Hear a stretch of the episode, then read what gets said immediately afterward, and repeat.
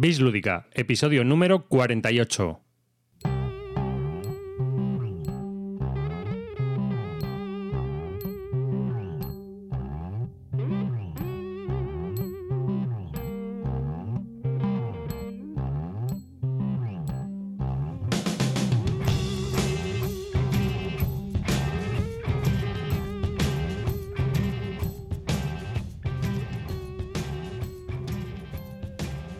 Y bienvenidos a Bislúdica, un podcast sobre los nuevos juegos de mesa. Yo soy David Arribas y os doy la bienvenida de parte de todo el equipo que formamos Bislúdica.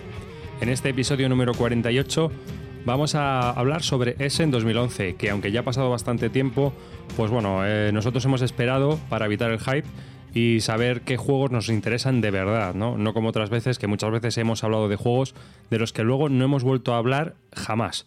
Eh, esta vez nos hemos esperado, hemos esperado a leer reseñas, a jugar a juegos y estar bien empapados de conocimiento sobre los juegos que se presentaron en ese en 2011. Eh, es un, son episodios pregrabados, van a ser más de uno, porque hemos estado grabando bastante en forma de tertulia, lo cual nos ha llevado de unas cosas a otras y hablamos de bastantes cosas. Eh, en estos episodios está participando yo, David Arribas, también está participando Calvo, Cartesius y Álvaro. Espero que os resulte eh, una grabación amena más que nada porque también estábamos hablando, pues muy, muy, aunque seguíamos un guion, estábamos hablando muy libremente. Y eh, antes de pasar a lo que sería la primera parte de esta pregrabación, donde hablamos un poco de dónde se celebra, eh, cuántos juegos se presentaron y un poco curiosidades sobre lo que es el mundo eh, de, esta feria tan importante, la, más importante del mundo, dedicada a los juegos de mesa. Pues antes de, de, comenzar, me gustaría deciros que podéis dejar un comentario en nuestra página web en bisludica.com que también podéis escribirnos a, a y que si queréis hacer algún comentario o alguna duda o cualquier cosa que, queráis que, os respondamos, la mejor manera es a través de nuestros foros, donde no solo yo o, cualquiera de los miembros de Bislúdica, sino que más gente que, que participa en ellos, pues os puede ayudar. Y es en bisludica.com barra foro.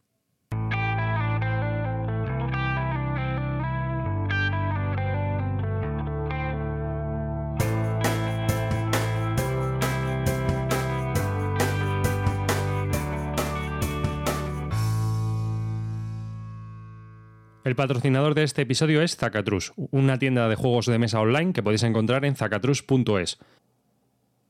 Zacatrus es una tienda con un amplísimo catálogo de juegos en español y que merece la pena seguir a través de su Twitter, que podéis encontrar en, en arroba zacatrus, también a través de su página de Facebook o incluso en su blog, que tienen un blog, porque continuamente están realizando promociones, concursos y siempre, siempre están moviéndose socialmente, ¿no? Así que, eh, aparte del buen trato que dan a, todas las personas que compran, a todos sus compradores, de lo cual nosotros podemos dar fe, porque antes de, que nos patrocinaran ya compramos para ver qué tal. Eh, os recomiendo que sigáis esta tienda si estáis interesados en adquirir juegos, porque eh, siempre están realizando promociones o sorteando juegos, o siempre, bueno, siempre están dando un poco de pimienta a lo que es este mundillo de los juegos de mesa.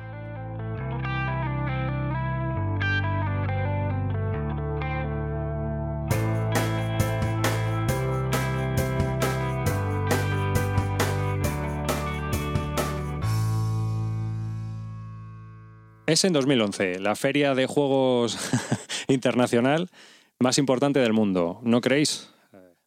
Pues sí, ¿no? Parece. Debiera. Pero antes, de nada, vamos a decir quiénes estamos y, bueno, yo soy David Arribas. Yo soy Javier Calvo. Yo soy Álvaro González. Y yo soy Cartesius.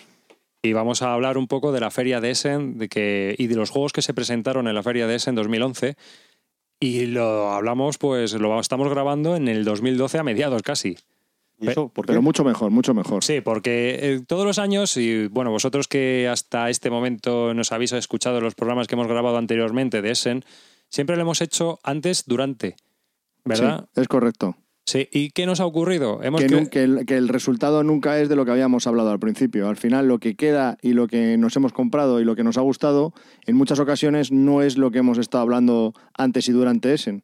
Entonces, este año hemos preferido ser más cautos y hablar un poquito a posteriori. En general, en el podcast estamos siendo más cautos, ¿no? O sea, estamos esperando a, grabar, o sea, estamos esperando a jugar, a ver reseñas, a escuchar reseñas, y en vez de hablar un poco de las expectativas que tenemos sobre un juego, ahora estamos esperando a saber bien si ese juego nos va a interesar a nosotros o no nos va a interesar como jugadores. La culpa de todo esto es vuestra porque yo estaba en el 2010 con el Merchants and Marauders, Ay, creé ay. un hype de la leche y entonces pues ya no vuelvo a crear ningún hype.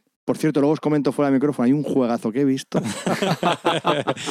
que no ha salido que todavía. ni va a salir, pero mola. Ya le he pedido. Yo he hecho ya el Kickstarter. También, también, También hablaremos del Kickstarter, sí, sí. habrá que hablar del Kickstarter. Kickstarter, ese gran Saca proyecto. cuartos. Saca cuartos, dicen por ahí. bueno, pues eh, la verdad es que la feria de Essen es realmente grande. Se presentan un montón de juegos. Y durante lo que es la duración de la feria, siempre hay un montón de juegos que nos llaman muchísimo la atención, que están en la, boca de todo el mundo y que muchas veces, a los seis meses de haber pasado esta fiesta, no se habla de ellos. Y eh, de otros que ni siquiera se habían comentado durante la realización de la feria, es te empiezan a hablar de ellos y te dicen que se presentó en la feria del año 2011 y que es un juegazo alucinante.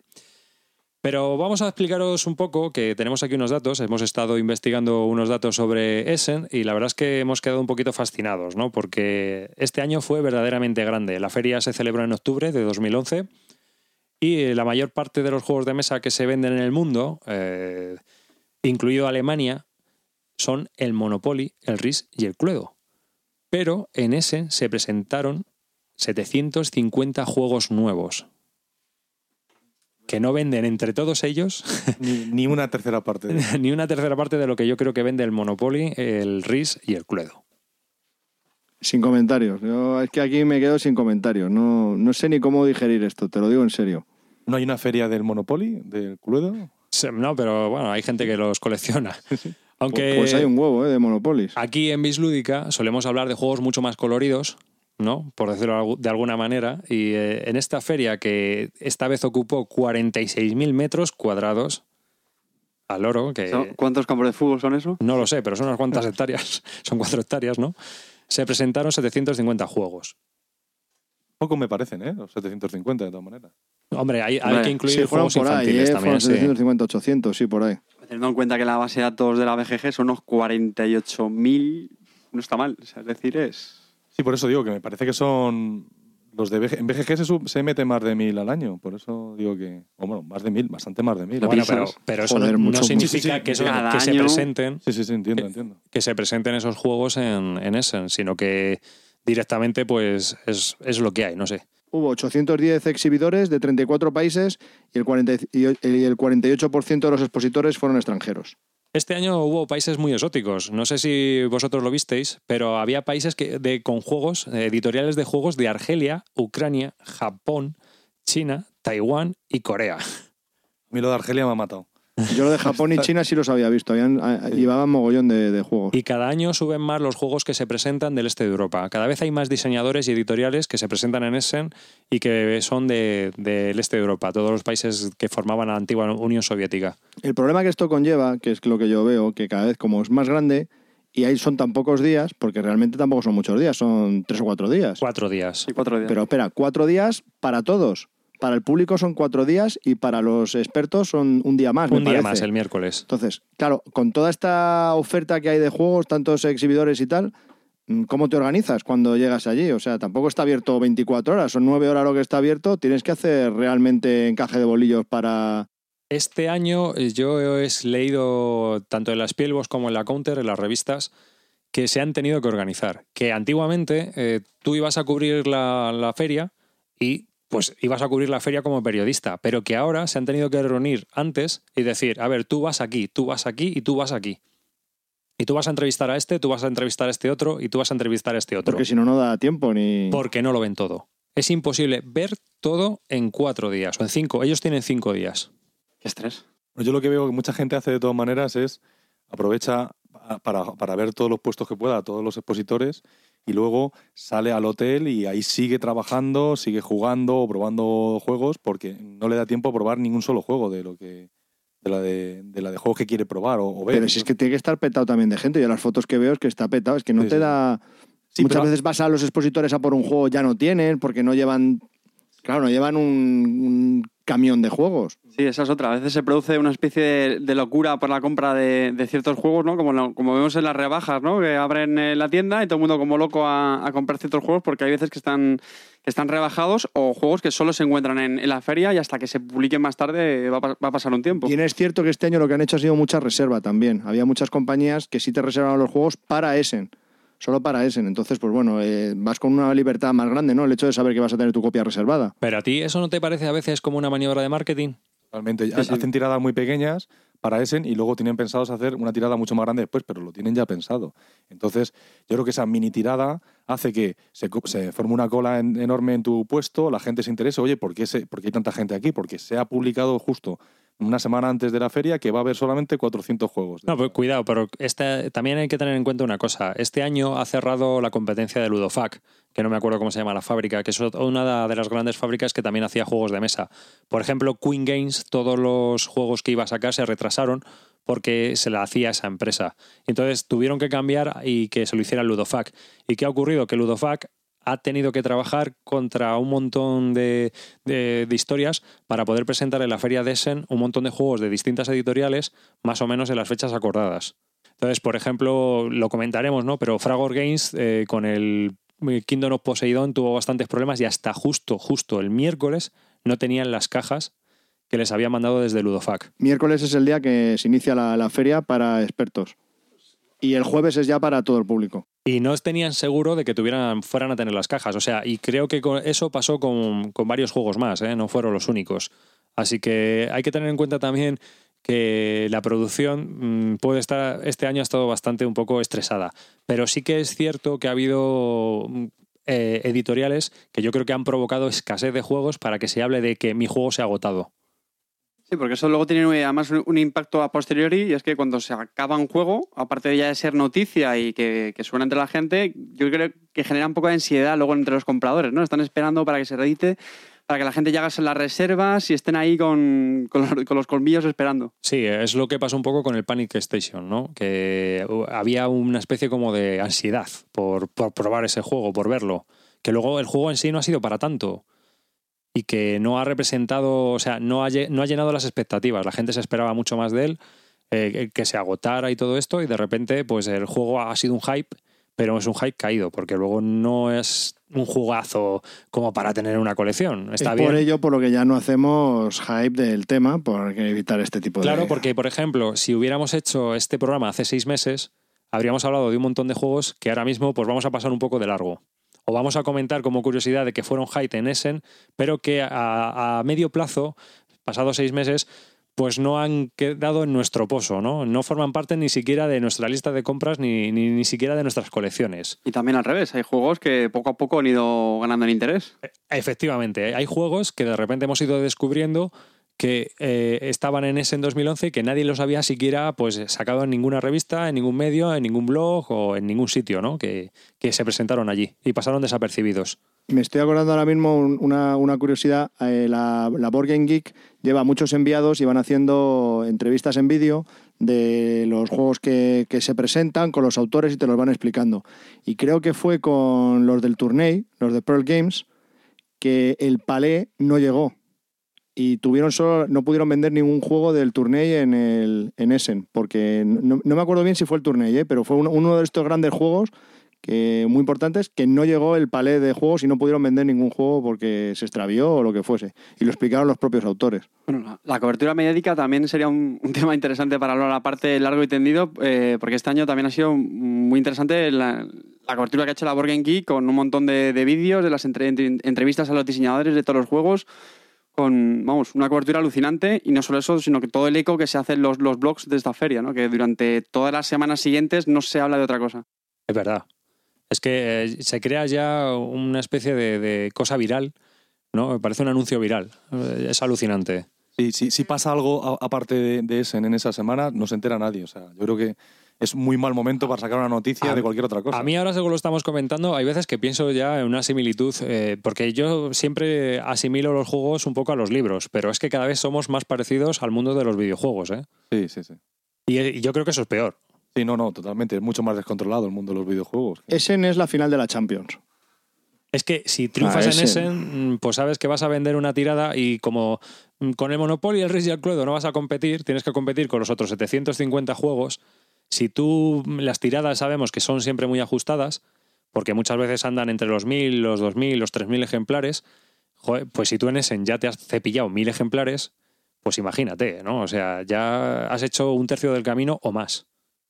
En cualquier caso, yo creo que los datos que estamos eh, comentando de la feria de este año eh, es un síntoma del buen estado en el que está la, la afición actualmente, yo pienso. Vive un momento dulce, ¿no? Pero Comple- completamente, pero esto ya lo hablábamos hace un año, que con la crisis lo que hace es sales menos y te dedicas más a quedarte en casa, juego de mesa, bla, bla, bla, bla. Entonces, Ah. esta crisis a nosotros lo que nos viene bien es para, para incrementar la afición, que no el dinero, porque no tenemos ni un pavo y no podemos comprar, pues vamos.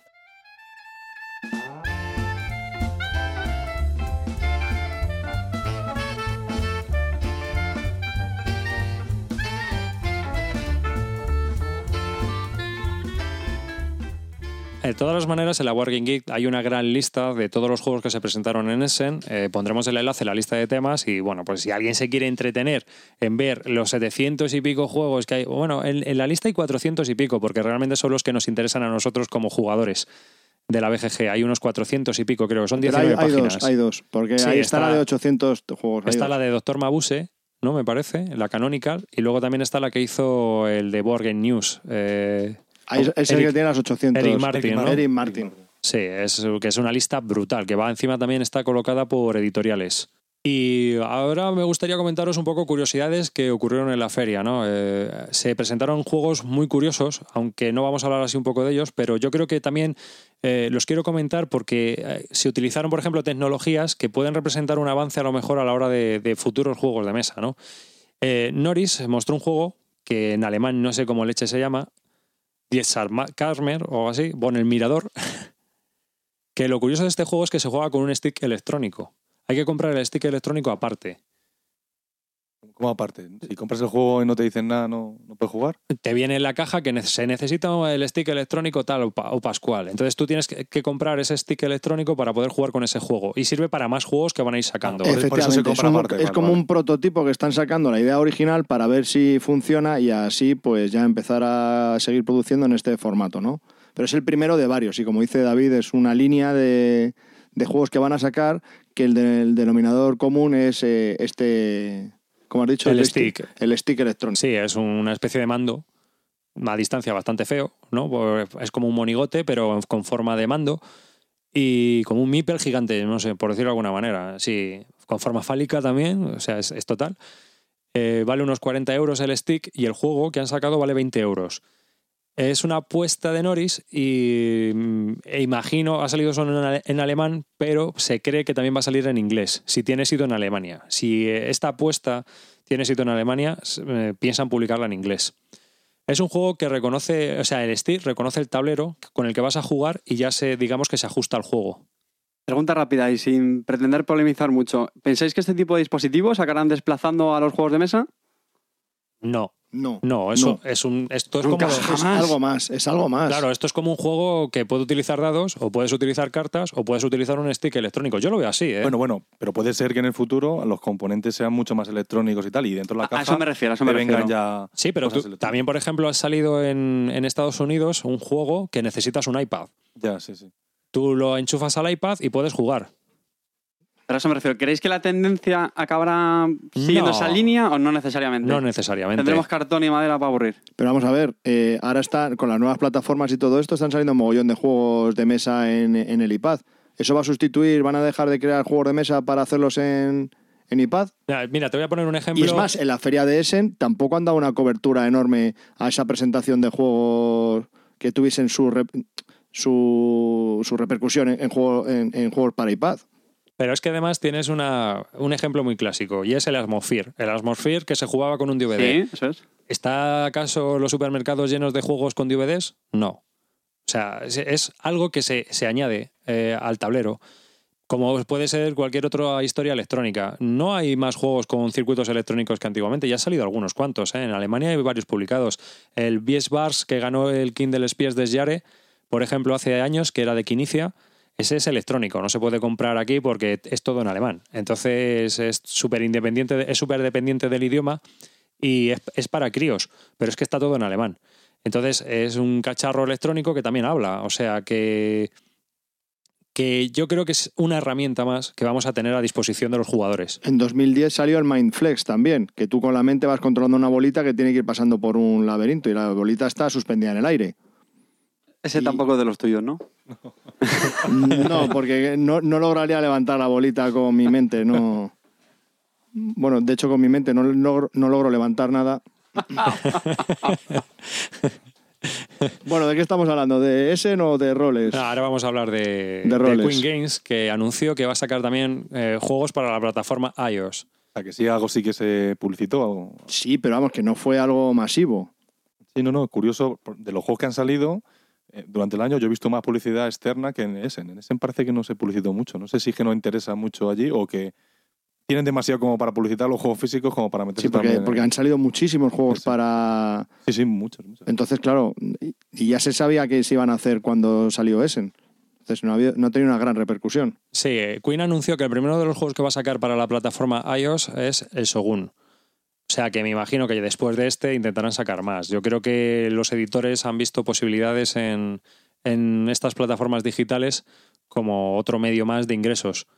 Estas adaptaciones de juegos de mesa a, a pantallas táctiles. Sí, además veo, yo creo que ayuda un poco las ventas del juego original, ¿no? Yo creo que hay mucha gente que ha jugado al juego, dice, ah, pues me gusta y se lo compra. Pues O sea, conozco gente que la ha hecho. Eso, sí. Pero ese es otro debate interesante, es decir, hasta qué punto eh, las versiones de juegos en móviles o incluso en ordenador o consola eh, pueden ayudar o, o no, o prevenir ventas de, de los juegos de mesa. Realmente, eh, cuando tú estás jugando en el iPad, siempre vas a jugar tú solo, ¿no? O a lo mejor puedes jugar con otro más. Mm. Pero yo no me veo que estemos los cuatro sentados con el iPad en medio jugando al... Sí, jugar online y eso no- no sé, al. Puerto Rico. Nunca hemos hecho eso de jugar online. Lo que sí sirve que por, po- por poco dinero, de 3 a 6 euros, puedes probar un juego que a lo mejor no lo tienes muy claro, lo pruebas, lo pruebas con otro y dices, coño, pues esto mola, entonces ya puedes comprarte el juego de mesa. Yo a día de hoy pienso así, si soy un poco más escéptico y no lo tengo tan claro y tampoco me mojo, es sobre todo pensando en las generaciones siguientes que creo que son más, digamos, no sé, más audiovisuales, eh, que a lo mejor están más acostumbrados a, a lo mejor jugar más por internet que físicamente como lo hacemos nosotros actualmente, no lo sé, pero bueno, insisto, tampoco quería convertir el, el podcast en eso. Yo te puedo decir para lo que lo uso, que es eh, principalmente, uno, pruebo, eh, la, voy a empezar por la más crítica, y es, pruebo un juego y veo si es interesante. Por ejemplo, el el Elder Sin, el signo arcano. Tú lo puedes probar y decir, ah, pues merece la pena gastarse los 35 euros que vale el juego de mesa. Sí, no, pues o- o con esto me apaño. ¿No? Entonces, a lo mejor por 2, 3, 4, 5 euros, tú pruebas un juego que vale 10 veces más. Es lo mismo que me pasa a mí. Y esa es una de las formas más críticas. Y dos, tengo juegos eh, físicamente y tengo juegos en digitalmente los mismos. ¿Por qué? Porque a lo mejor me voy de vacaciones y me he hecho una partida aventurosa al tren, por poner un ejemplo, ¿sabes? Y es una forma cómoda de poder llevarme en un avión, en un tren, en el coche, pues jueguecitos que de otra manera tendría que cargar con un cajorro que, madre de Dios, que no es- para mí no es perfecto, porque en una pantalla de 10 pulgadas sí se puede jugar, está muy bien adaptado algunos juegos, otros son una castaña acojonante. Pero de, de a uno o dos, o dos personas. Pero Claro. sentarse a jugar un Ticket to Ride a cuatro en una pantalla así, no sé, lo- yo creo que nunca va a reemplazar, por lo menos con estas nuevas tecnologías, Pues sinceramente, yo para eso prefiero llevarme un jueguecito de dados y jugar a ese juego. Cuatro personas. Más que cuatro personas al Aventureros al Tren en el iPad, que vamos a estar pegándonos. a eso me refiero, que no lo va a suplantar nunca. Para mí no. Que me, me da la sensación de que estos juegos son más para gente que ya está dentro del mundo de juegos de mesa. No creo que mucha gente se haya, haya introducido los juegos de mesa a partir de, los, de estos juegos de aquí. Si la gente se busca un jueguecillo, se va a coger el Angry Birds o se va a coger el Modern Warfare, que es en, que la aventura es al tren que no le suena de nada. Que, en- ¿Sabes? No sé, me da la sensación a mí. Eh, Y O sea, si te lees la que- descripción del juego, no te vas a enterar No, de nada. No, esto, claro. esto, mira, ¿sabes? Hay gente que, yo por ejemplo en Twitter, que también por rollos tecnológicos y tal, pues también tengo seguidores y sigo a gente, etcétera. Sí que hay gente que se ha lanzado a comprar algún juego que yo he comentado de iOS porque me ha preguntado, ¿pero ese juego de qué va? Y entonces tú ya, eh, tú que sabes de qué, cómo funciona el juego físico, le cuentas, ah, pues está bien, es un juego de estrategia, y entonces a lo mejor se lanza. Y te dice, oye, a los dos o tres días, oye, pues lo he probado y me gusta. Pero yo creo que una persona que no haya visto nunca ese juego en formato físico o no conozca este tipo de juegos, pues difícilmente eh, va a pasar de largo un poco sobre lo que es eh, esto. Yo lo veo así. Sí, sí, totalmente. O sea, es que real- realmente además no están muy publicitados tampoco dentro de las plataformas de, de- de esto. Por ejemplo, en el, en, en el mercado de Android, por ejemplo, no están en la portada los juegos. Eso es muy difícil. Me parece muy difícil que alguien los encuentre por casualidad. Tienen, tienen un target muy específico. Sí, sí. Y somos nosotros. Correcto, Sí, es sí, sí. correcto. Está claro. Eh, Me habéis convencido.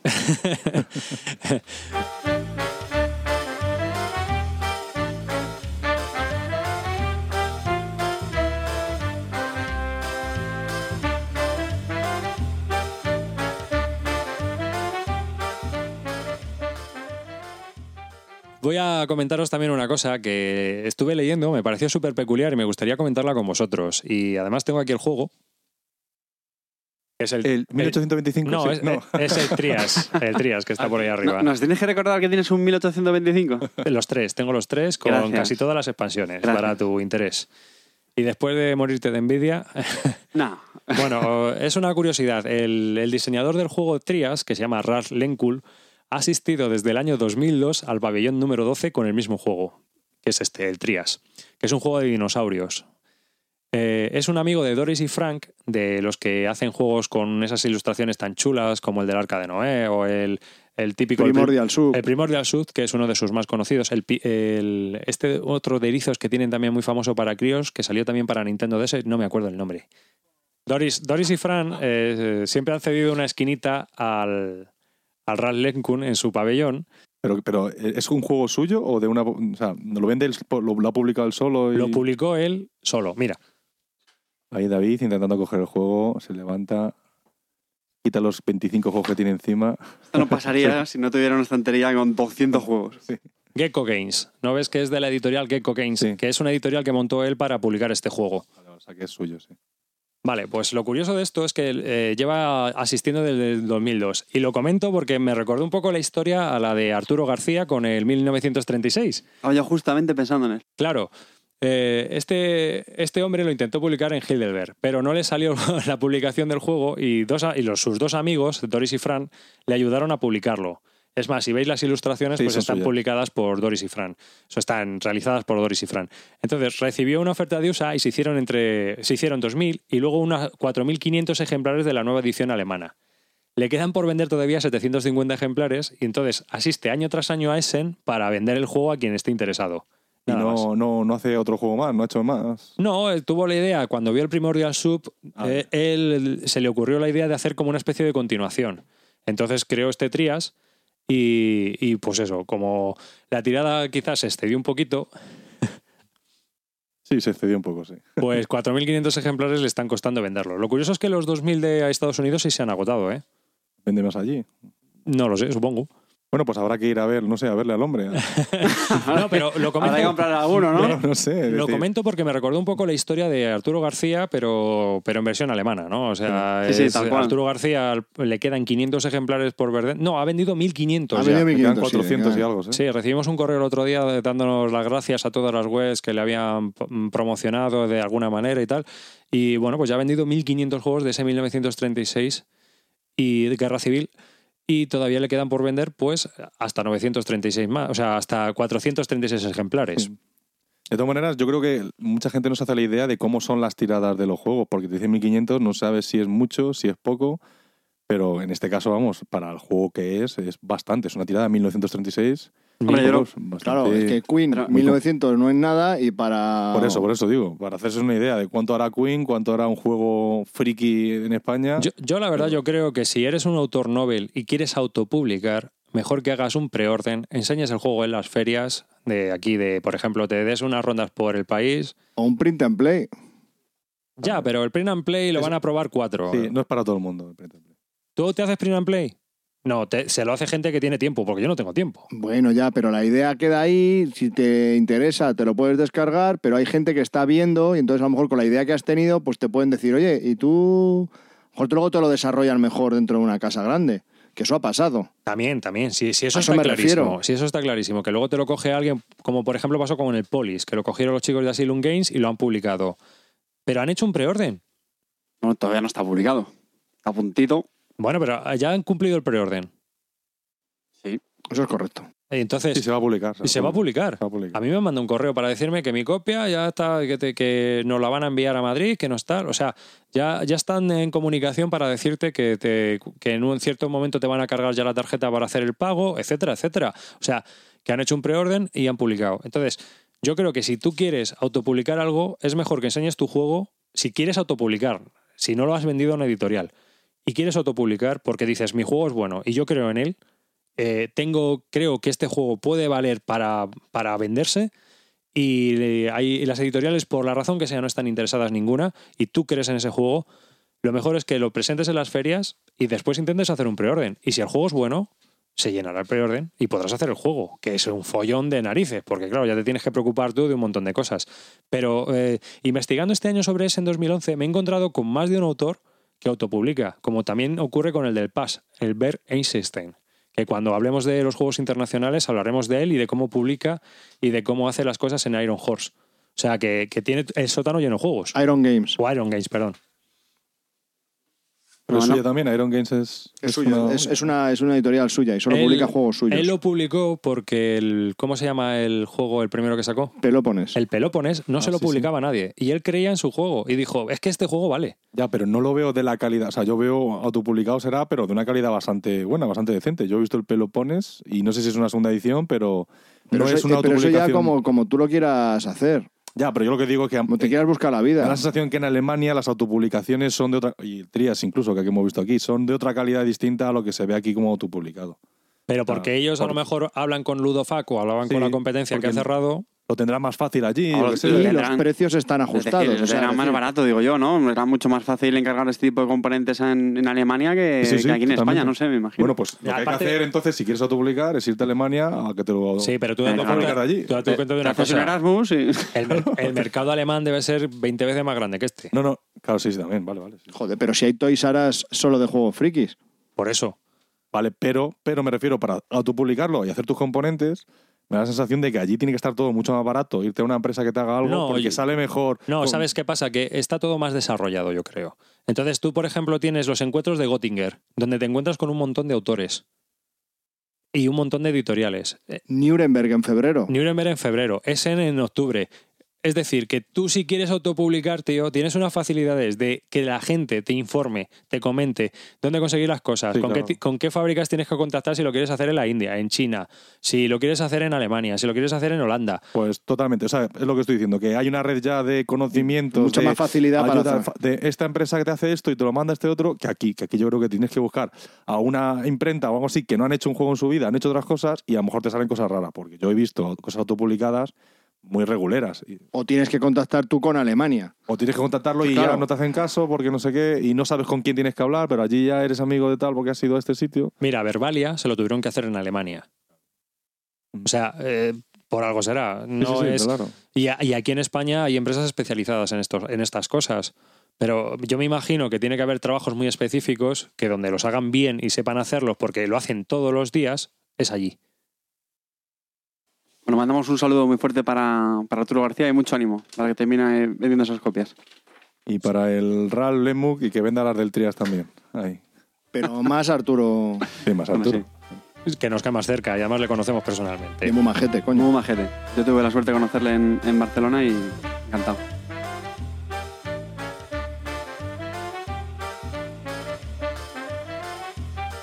Otro juego que se presentó y que fue muy curioso, que del que he comentado un poquito al principio, fue Poseidon Kingdoms, de Fragor Games, que presentó el nuevo juego de los hermanos Lamont. Todos los años presentan un juego, que vosotros me imagino que como eh, estudiantes de Essen, eh, analistas de Essen, pues lo sabéis. Que suelen ser juegos con unos componentes muy chulos, que hacen unas tiradas muy cortas, que se suelen agotar enseguida.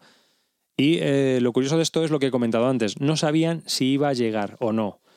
Porque tuvieron muchísimos problemas de aduanas con las piezas chinas. Las piezas de este, este año son. El juego es sobre un poco voz esponja. No sé si lo habéis visto las fotos. Sí, sí. ¿No lo has visto tú, David? Muy bonito, sí. Se está partiendo el culo. ¿Por qué te ríes? Porque Javi también tuvo problemas con las aduanas. Lo quería sacarlo, ¿ves? Si te he dicho yo que traer a este te iba a estar fastidiando todo el rato.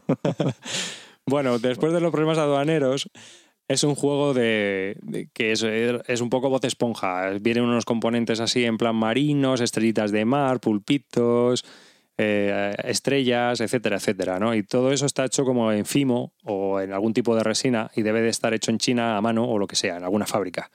El caso es que tuvieron mogollón de problemas para traerlo hasta Ludofac y que les terminaran de montar todos los componentes para, para presentarlo en Essen. Eh, la tirada era, no llegaba a mil ejemplares. Eh, me imagino que suelen ser tiradas que se contratan hasta mil ejemplares. Y si salen 900, te cobran 900. Si han salido 950, pues te cobran 950. Yo imagino que funciona así la historia. Y la verdad es que llegó al límite, límite, y se vendieron todas y absolutamente todos los ejemplares allí. Porque ya había muchos reservados.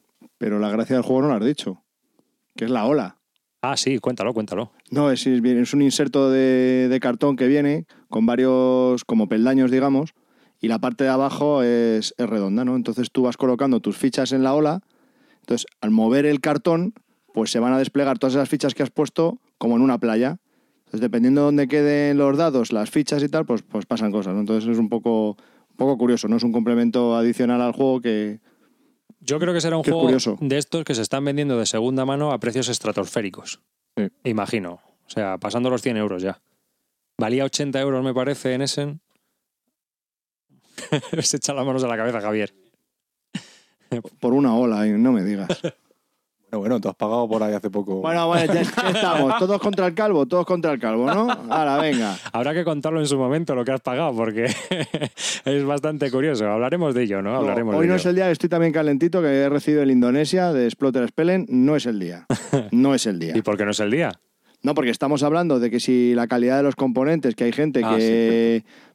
lo que, lo que estamos comentando anteriormente, que te lo haces tú solo, por ejemplo, este del Trias, que se lo ha hecho el solo en Alemania, con unos componentes de calidad que muy bien, y precio en mercado, y tenemos a Splotter Spellen, que son la editorial que hace juegos como Roads and Boats, Antiquity e Indonesia, que la calidad es nefasta y los precios son desorbitados, porque el juego más barato que tienen, que es el Indonesia, son 65 euros, y, y, francamente, la calidad deja muchísimo que desear. En cuanto a componentes. Sí, en cuanto a componentes ahí. Porque luego el juego Vale, sí, sí, sí, sí, sí. Pero es que es como si se los hiciesen ellos también, porque siempre son los mismos. O sea, ellos se lo guisan, ellos se lo comen. Y tiene unos precios inmensamente desorbitados cuando otros lo pueden hacer por la mitad de precio. Pero a lo mejor la tirada es el triple. Y eso ayuda a los costes. Mm, Bueno. Sí, pero esto, comparando con el Trias, por ejemplo, Ya, pero tú estás cogiendo una caja que son 4.500 de tirada. ¿Y, a cuánto? 4.500. y Indonesias me parece que han salido 500, ¿eh? Sí, sí, sí, no, no, no, claro, se me Cuidado. queda mucho menos. Por eso digo que lo de las tiradas muchas veces nos confunde. A ya, ver, pero es que la tirada esa de 500 que la han hecho ellos con las manos. Pero vamos a ver, Javi, tú tienes que hacer un troquel y el troquel Ni, te vale ni- lo ni- mismo. ni niños chinos en. O sea, es que. Tú mandas a hacer un troquel para el juego y el troquel te vale lo mismo si vas a imprimir 500 ejemplares o si vas a imprimir un millón y medio, ¿eh?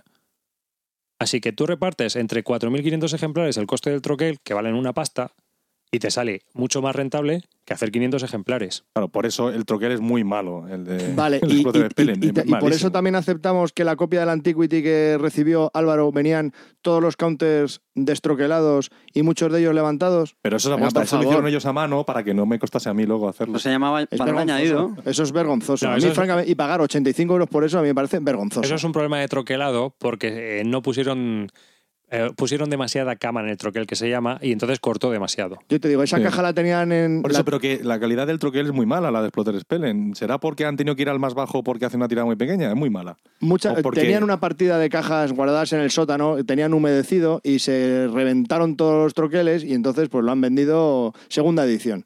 Cualquier otra idea no. A ti, Y encima me ha venido sin el plastiquito. Como retractilado. Oye, mira, mirando los precios que has dicho del Poseidon Kingdom, mira, se está vendiendo en la BGG, en el Marketplace, en Alemania, por 195 euros nuevo. Y de segunda mano, el más barato son 94 euros en un sitio en Rusia por ahí. Y en Estados Unidos por 150 dólares. Sepáis que Javi está haciendo el sea, pedido ya. le, ve- le veo entregado con la ola. Vas a- Do- dos, ponme dos. Bueno, 120 euros lo tienen nuevo en, en Bélgica. Javi, Javi va a surfear con el Poseidon Kingdoms porque va a hacer la ola. Sí, pero la ola, total. Se ha pensado que es una expansión del Poseidón.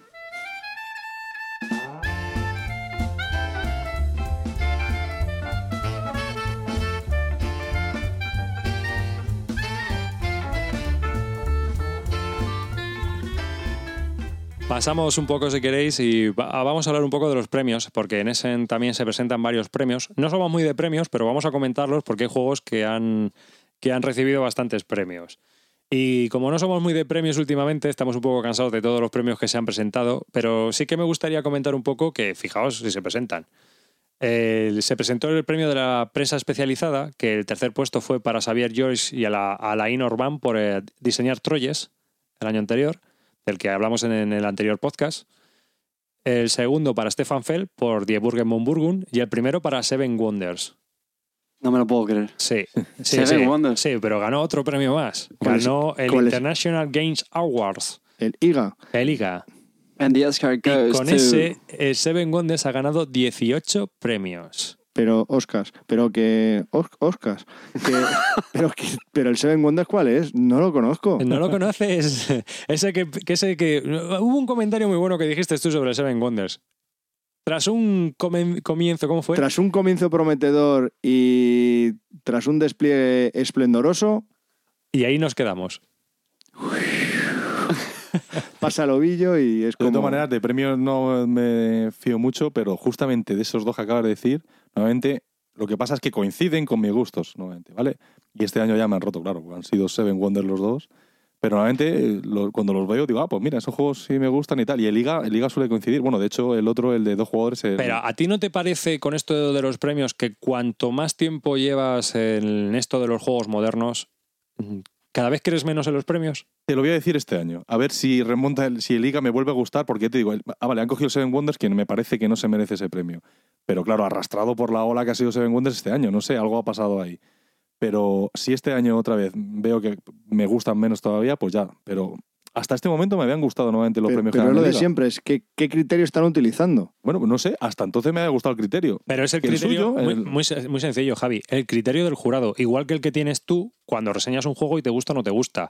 Entonces, por eso lo de los premios es un poco mm, bastante subjetivo. No, me refiero al criterio de, como el del Spiel des Jahres.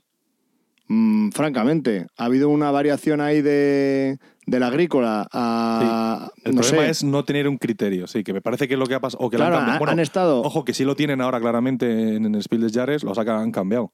Y los que nos gustaba el otro criterio, pues ahora no nos gusta este. Pero criterio ahora lo tienen. Pero a creo. mí me parece que el Spiel del Jahre, que ahora eh, tiene como juego familiar, juego de expertos y juego de niños, lo del juego de expertos es una coña verbenera, ¿no? Sí, bueno, por eso lo la- el, criterio, con el, criterio que han mantenido en estos últimos años lo han cambiado. Que sí, que lo han cambiado, pero, pero yo creo que llevan un criterio un par de años igual. O sea, sabemos Ya, pero eso ha que sido el también... experto suyo es para nosotros uno familiar. Yo creo, yo creo que el rollo ha sido porque ha habido mucha presión por parte de los jugadores, eh, de la afición de juegos, de que, joder, macho, es que premie siempre juegos un poco ñoñas, ¿no? Porque siempre se ha dicho, o es que este año el Spiel del Jahre es para mi primo, mi Pero que- sobrino, que lo el juega. Pero es, ¿no? pero es que, pero vamos a ver, es que el, el Spiel del Jahre es eso. Era eso, vamos. Todo- ¿Y el agrícola? Mm, Y el. No sé. Ya, ya, ya, sí, sí, Mm, siempre hay hombre, cosas raras. mm, Por favor.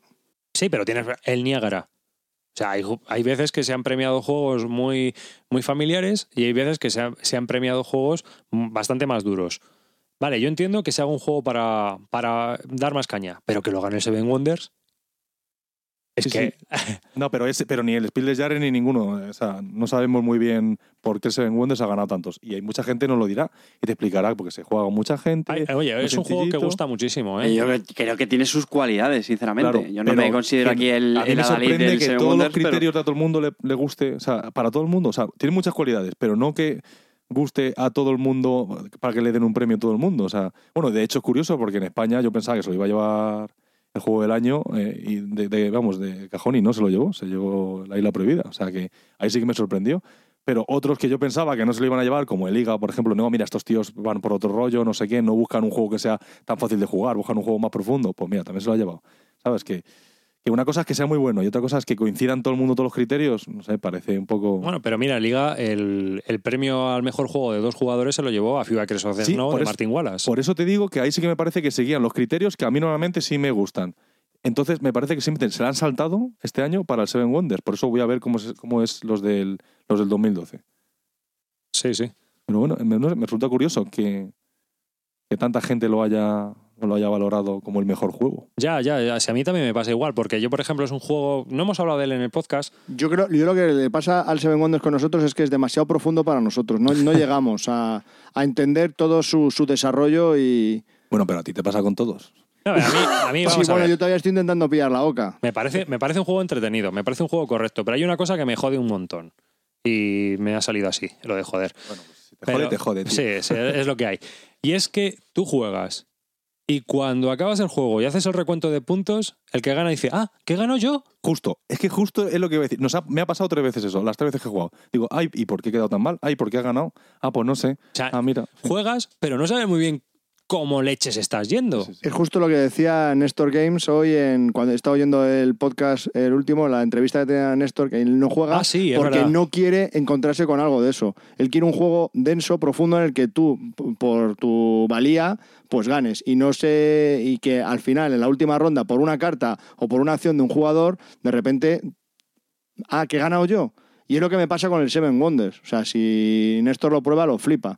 No, Pues pero es que eso. se- a lo mejor ha ganado, se le ha hecho mejor que el resto, pero, Pero el no problema sabes es que cuándo. Claro, no sabes cuándo. El problema es que ¿En hay dos partes qué momento- distintas. Están las mecánicas del juego que te hacen hacer una cosa y luego la puntuación por otra. Y parece que están totalmente deslavazados, que lo que he jugado muy bien, pero me han conseguido menos puntos. Y luego, Porque luego- hay que jugar a los puntos y, y- y no, no es lo mismo No. que el juego, ¿sabes? Son dos cosas Y muy tiene, hay distintas. una segunda lectura de eso, y es que es un juego para siete jugadores, pero es falso. Es un juego de tres jugadores. Cierto, también lo he oído, que a tres jugadores se convierte en un juego muy profundo y, y distinto. cuanta más gente juega, más complicado es saber quién va a ganar y cómo vas a ganar. Y no por el número de jugadores, sino porque al hacer el draft de las cartas que van girando, no sabes muy bien dónde leches va a quedar cada, cada una de ellas. O sea, eh, no tienes control. En cambio, a tres jugadores sabes que la que le estás pasando al de la izquierda, hay dos o tres cartas que te van a volver a ti, ¿eh? Pero yo creo que podríamos hablar de que efectivamente pierde un poco de, no sé, a lo mejor de profundidad o estrategia a menos jugadores que a 7, pero bueno, yo creo que 7 sigue siendo un número muy, Que pueden muy jugar válido siete. y de Sí. hecho es una de sus grandes cualidades. Sí, pero para no, pero es un juego sí, sí. familiar, quizás, pero tampoco, por los iconos, no sé. Es que a mí no me llena. Mira, yo Eh, jugué con, unos amigos. encanta, ¿eh? Yo juego con unos amigos y lo que dijeron, ah, lo está bien porque no hay que esperar a que el otro haga el turno, está bien.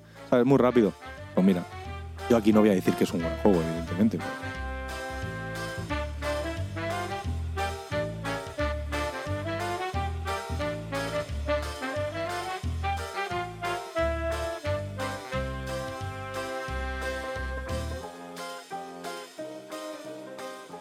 Eh, y por terminar el rollo premio, es el- una, una cosa que me llamó muy mucho la atención y es que el juego Expedición Sumatra ganó el premio a las mejores reglas presentadas, que me pareció súper curioso también, ¿no? Que se dieron un, un premio a las reglas y es que yo creo que eso es algo que debería existir en todos los premios. Hombre, a ver, no está mal, ¿eh? No está mal que, que- que fomenten que las reglas estén bien presentadas. ¿eh? Me parece una parte muy importante. Que además eran muy originales porque estaban en formato acordeón y tú las ibas desplegando y tenías Sí. acceso a toda parte de las reglas. y sonaba una cancioncilla por detrás de pedir- María. Los podías pedir pajaritos. dinero si te ibas a una terraza con las reglas. ¿sabes? ¿Y el finalista fue Wallace? No, Cachis. Eh, Wallace con sus reglas no creo. Pero también este año eh, los, los que habían publicado Sumatra, la expedición Sumatra, este año publicaron un juego que se llama Sumatra Dadu Dadu, del que se vendieron todas las copias, alucinar, 200 ejemplares. Hombre, con 200 copias. Es que solo vendo hasta yo. Pero, ¿A eh, poco que te lo compren tus primos, tus padres y...?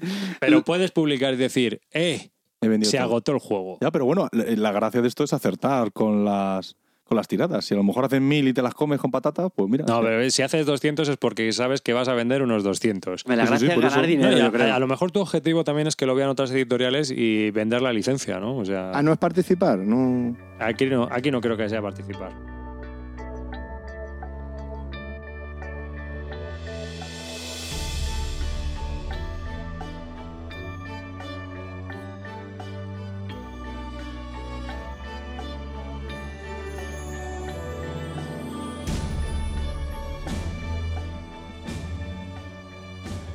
Y hasta aquí lo que sería la primera parte eh, dedicada a Essen 2011. Antes de terminar, me gustaría daros nuestras formas de contacto que nos podéis encontrar en nuestra página web en bisludica.com, también en Twitter en arroba bisludica y eh, podéis escribirnos a bisludica.gmail.com. También podéis participar en nuestros foros si tenéis cualquier duda o, o cualquier sugerencia, etcétera, que se pueden encontrar en bisludica.com barra foro Y bueno, pues os emplazo a que nos escuchéis en el próximo episodio, el episodio número 49, en el cual pues seguiremos desgranando eh, curiosidades de Essen y más juegos, sobre todo de, de editoriales españolas que se presentaron durante ese octubre de 2011. No me gustaría terminar este podcast sin dar antes las gracias a nuestro patrocinador Zacatrus por hacernos más fácil llegar hasta vosotros, gracias a su patrocinio y por supuesto y sin género de dudas darte las gracias a ti que nos estás escuchando, que estás escuchando este episodio número 48 y que espero que eh, nos volvamos a escuchar en el episodio número 49. Muchas gracias y hasta el próximo episodio.